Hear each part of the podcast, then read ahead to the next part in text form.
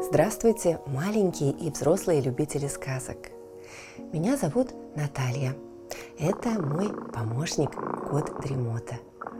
Мы читаем вам сказки, а вы слушаете и засыпаете. Так что обязательно подписывайтесь на наш канал, а если вы не знаете, как это сделать, завтра скажите родителям «Хочу дремоту», и мы обязательно встретимся снова. Ну а сейчас устраивайтесь поудобнее – мы начинаем. Ганс Христиан Андерсон «Огниво». Шел солдат по дороге. Раз-два, раз-два. Ранец за спиной, сабля на боку. Отвоевал свое, а теперь держал путь к дому. Как вдруг навстречу ему Старая ведьма. Уродина уродиной. Нижняя губа чуть ли не до самой груди висит. «Добрый вечер, служивый», — молвила она. «Ишь, сабля-то у тебя славная какая, и ранец-то какой большой. Словом, молочина, солдат. Ну, сейчас у тебя будет денег сколько хочешь». «Спасибо, старая корга», — отвечал солдат. «Видишь, вон то старое дерево!» – продолжала ведьма и показала на дерево, стоявшее сбоку от дороги. «Внутри оно совсем пустое. Полезай наверх, увидишь дупло. Спускайся в него до самого низу, а я обвяжу тебя веревкой. А как кликнешь, вытащу назад». «Да зачем я туда полезу?»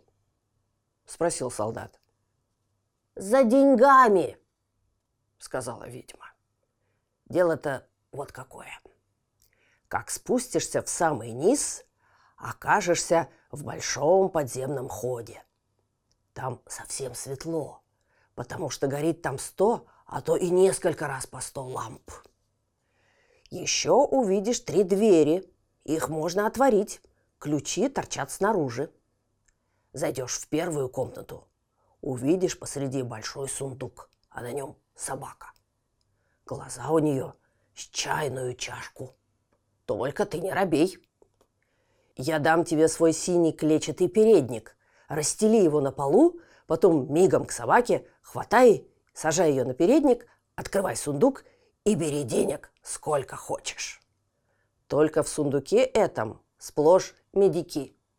А захочешь серебра, ступай в другую комнату. Там тоже сидит собака. Глаза у нее, что мельничные колеса. Но ты не робей. Сажай ее на передник и бери деньги. Ну а захочется золото, добудешь и золото. Унесешь, сколько силы станет. Зайди только в третью комнату. И там тоже сундук с деньгами, и на нем собака – а глаза у нее большущие, что твоя круглая башня. Только ты и тут не робей. Знай, сажай ее на передник, и ничего она тебе не сделает, а сам бери золото из сундука, сколько хочешь. Так-то оно так, молвил солдат. Да вот что ты с меня за это запросишь, старая корга? Ведь недаром же ты для меня стараешься. «Ни гроша я с тебя не возьму», — отвечала ведьма. «Только принеси мне старое огниво. Его там позабыла моя бабка, когда спускалась туда в последний раз».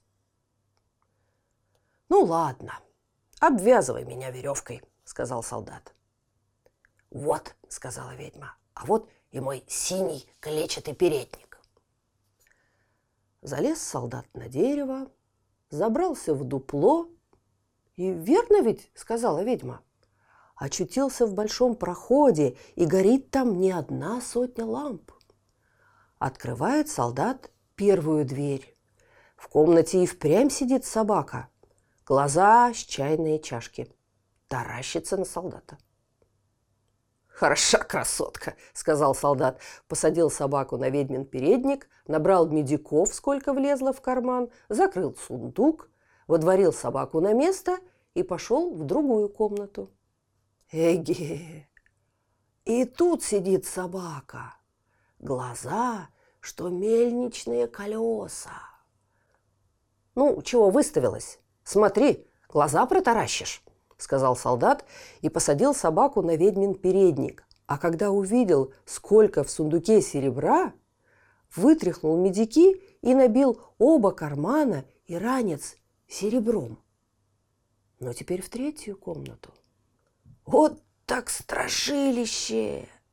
Сидит там собака, глаза и впрямь, как круглая башня, и ворочаются ровно колеса. «Добрый вечер», — сказал солдат и взял под козырек. Такой собаки он отродясь не видывал. «Ну да что мне с ней?» – подумал он и не удержался, садил собаку и открыл сундук.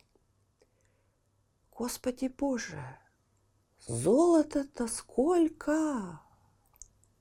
Хоть весь Копенгаген покупай, всех сахарных поросят у торговок с сластями, всех оловянных солдатиков, всех лошадок-качалок и все кнутики на свете. Вот это деньги так деньги! Выбросил солдат все свое серебро из карманов и из ранца и набрал золото взамен. До того набил все карманы – и ранец, и кивер, и сапоги, что на силу с места мог сдвинуться. Ну, теперь-то он при деньгах. Посадил он собаку на сундук, захлопнул дверь и закричал наверх. «А ну, тащи меня, старая корга!» «Огниво взял?» – спросила ведьма. «И то верно», – отвечал солдат. «Совсем было забыл». Пошел и взял огниво. Вытащила его наверх ведьма, и вот он опять на дороге. Только теперь карманы его и сапоги, и ранец, и кивер полны денег. «А на что тебе огниво?» – спросил солдат. «Не твое дело», ответила ведьма. Получил свое. Давай мое. Ну же. Как бы не так, сказал солдат. Сей же час говори, на что оно тебе. Не то саблю из ножен и голова с плеч. Не скажу, упорствовала ведьма.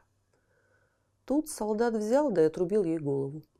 Упала ведьма замертво, а он связал все деньги в ее передник взвалил узел на спину, огниво в карман и прямиком в город. Хорош был город, и на самый хороший постоялый двор явился солдат. Спросил лучшие комнаты и свою любимую еду. Ведь он теперь богатый. Он сколько у него денег. Стал слуга чистить его сапоги и подивился, как это у такого богатого барина такие старые сапоги? Да только солдат еще не успел купить новых. Но уже на завтра были у него и добрые сапоги, и платье под стать. Теперь уж солдат знатный барин. И стали ему рассказывать обо всем, чем славится город, а также о короле и о том, какая прелестная у него дочь принцесса. «А как бы ее повидать?» – спросил солдат. «Ее совсем нельзя повидать», – отвечали ему в голос. «Живет она в большом медном замке, а вокруг столько стен да башен, Никто, разве что сам король, не смеет бывать у ней, потому как было гадание, что дочь его выйдет замуж за совсем простого солдата, а это королю не по вкусу. Эх, как бы на нее поглядеть, думал солдат, да только кто бы ему позволил. Жил он теперь куда как весело. Ходил в театры, выезжал на прогулки в Королевский сад и много денег раздавал беднякам. И хорошо делал. Ведь он по себе знал, каково сидеть без гроша в кармане. Ну, а теперь он был богат, разодет в пух и прах, и столько друзей у него объявилось, и все называли его славным малым, кавалером что надо, и это ему очень нравилось. Но так как деньги-то солдат что ни день только тратил, а взамен ничего не получал – то осталось у него под конец всего-навсего два гроша. И пришлось ему перебраться из отменных комнат в крохотную коморку под самой крышей, самому чистить себе сапоги да подлатывать, а из прежних дружков никто больше к нему не наведывался. Уж больно много ступенек надо было пересчитать, чтобы до него добраться. Как-то раз совсем темный был вечер, а солдат не мог купить себе даже свечу. И тут вспомнилось ему, что при огниве, который он взял в пустом дереве, куда спускала его ведьма, был агарок.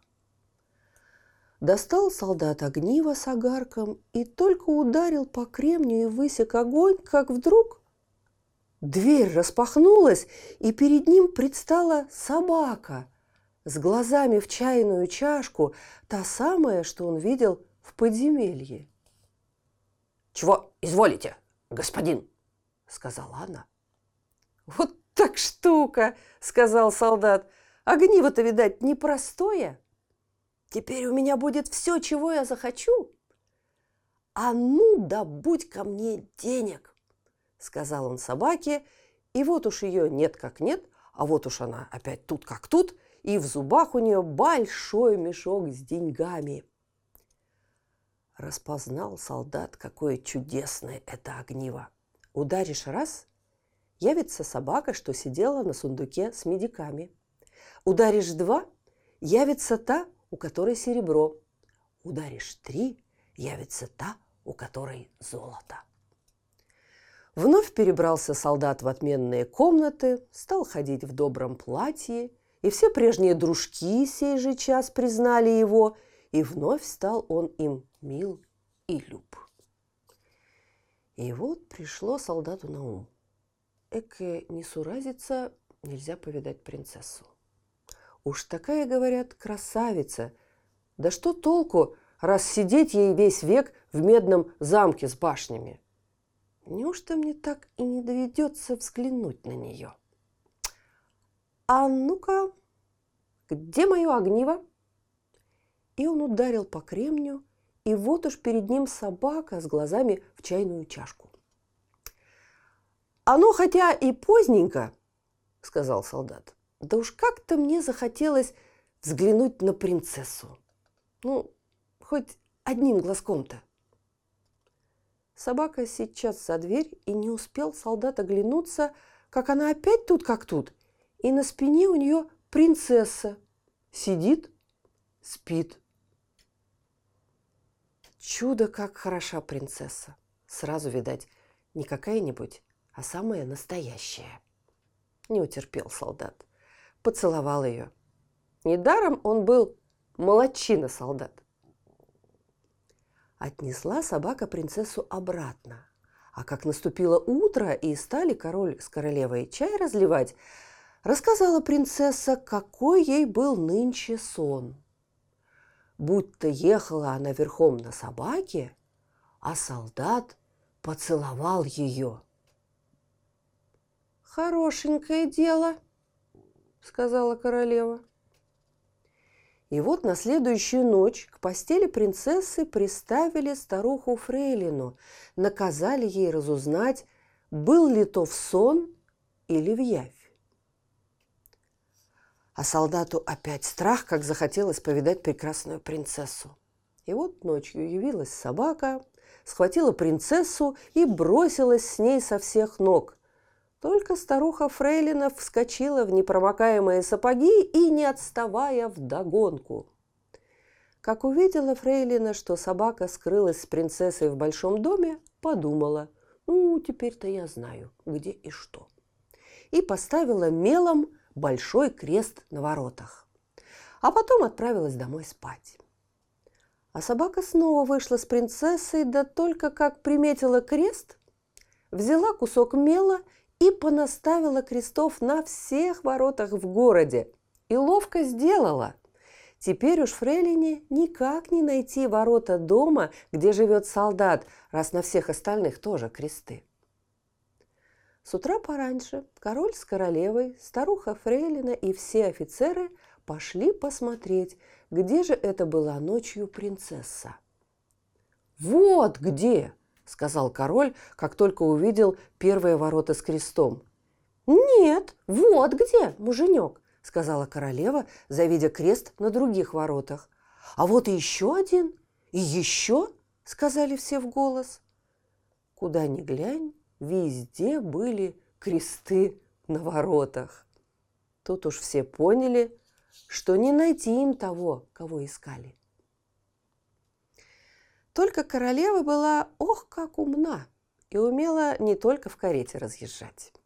Взяла она свои большие золотые ножницы, нарезала из шелка лоскутков и сшила маленький хорошенький мешочек. Насыпала его мелкой-мелкой гречневой крупой и привязала на спину принцессе. А потом прорезала в нем дырочку, чтобы крупа сыпалась на дорогу, по которой ездила принцесса. И вот опять явилась собака – посадила принцессу на спину и побежала к солдату, который уж так полюбил принцессу, что стал жалеть, отчего он не принц и не может взять ее в жены. Не заметила собака, что от самого замка до окна солдата, куда она вскочила с принцессой, за нею сыплется крупа.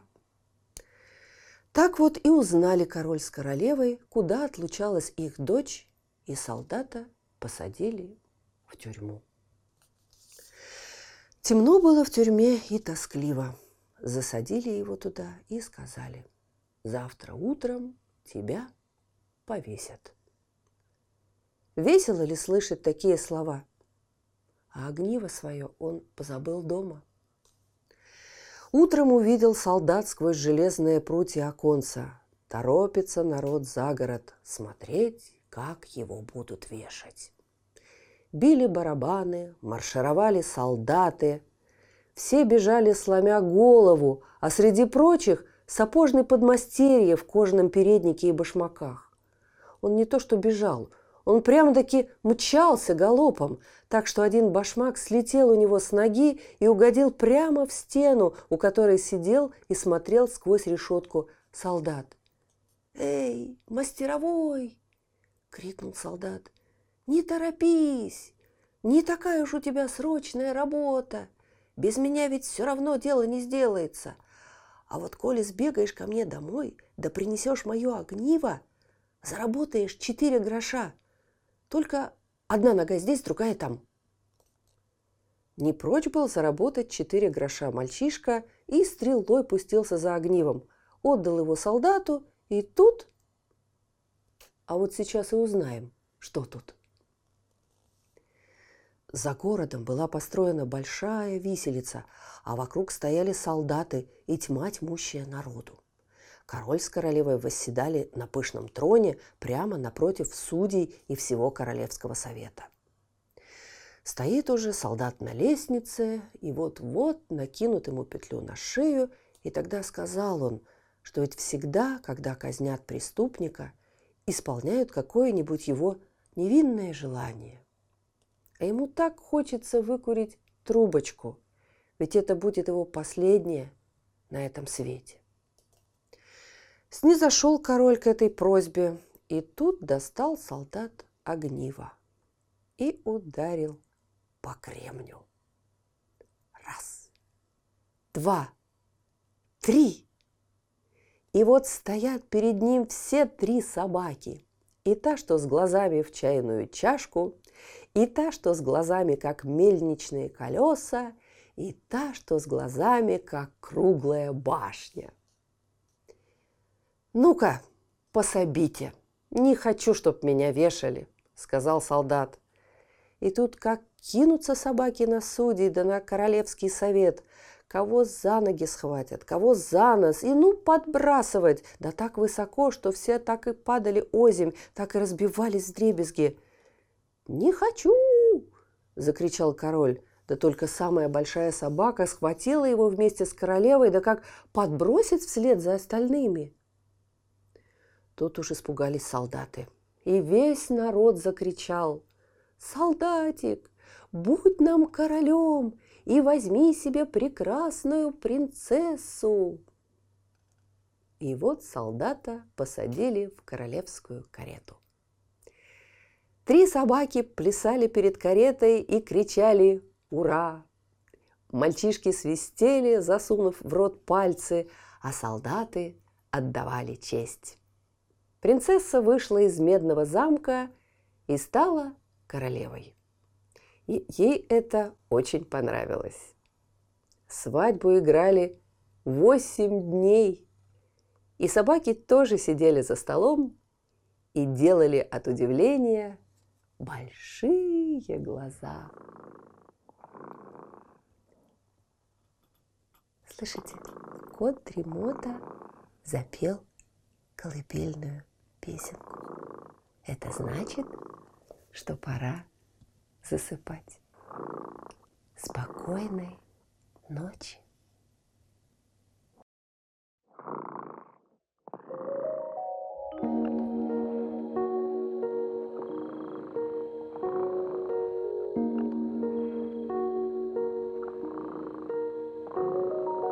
Кот дремота сладко спит, Песенку свою урчит. Только ты не подпевай, Тихо-тихо засыпай,